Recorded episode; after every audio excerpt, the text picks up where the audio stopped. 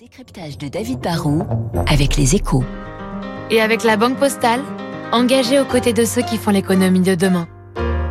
Bonjour David. Bonjour Renaud. Pourquoi les échos, cet excellent Mais oui, journal excellent, que vous bien connaissez bien, Ouais. titre ce matin désindustrialisation, la grande menace point d'interrogation. Ouais, ouais, je vais vous répondre. hein. Il faut se souvenir de, de 2020, Renaud, hein, au début du Covid, quand on a été frappé de, de pénurie, quand on manquait de masques, de seringues, puis ensuite de, de, de semi-conducteurs ou d'aspirine, on a dit plus jamais ça. Hein. On va réindustrialiser, on va faire revenir des usines en France et en Europe. Ça sera bon pour notre balance commerciale, bon pour la planète, hein, puisqu'on arrêtera de transporter des trucs euh, des quatre coins de la planète jusqu'ici. Ça sera bon pour notre souveraineté. On a voté des plans d'aide à l'échelle européenne et l'an dernier, bah, ça a plutôt bien marché, hein, puisqu'en France, on aurait eu un solde positif avec environ 150 implantations ou extensions industrielles importantes. Mais ça, c'était l'an dernier. Quoi, cette année, l'ambiance n'est plus la même. Bah non, plus du tout. hein. Déjà parce que la conjoncture économique, vous l'avez remarqué, s'annonce un peu moins porteuse, parce que les, les taux d'intérêt qui permettent de financer les machines remontent. Ça va devenir donc plus dur de rentabiliser des investissements. Et puis surtout, bah, il y a l'explosion du prix de l'électricité qui a déjà poussé une cinquantaine d'usines françaises à se mettre en arrêt forcé. hein. Quand vos coûts de production triplent, mais vous pouvez pas augmenter vos prix de vente, bah, vous êtes coincé dans la porcelaine, le verre, l'agroalimentaire, les matériaux de production.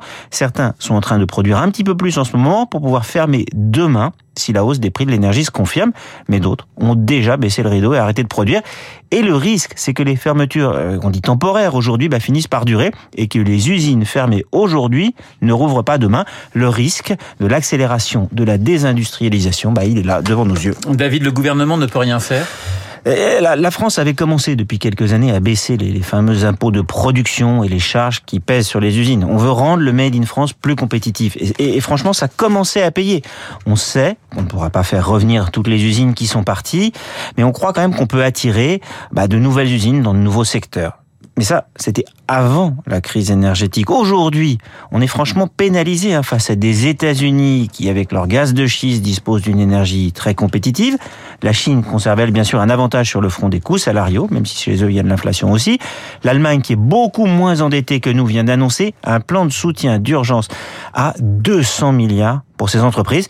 Nous, on n'a plus de marge de manœuvre, on a trop de dettes et le risque, c'est que notre industrie s'affaiblisse pendant que celle de nos concurrents se renforce.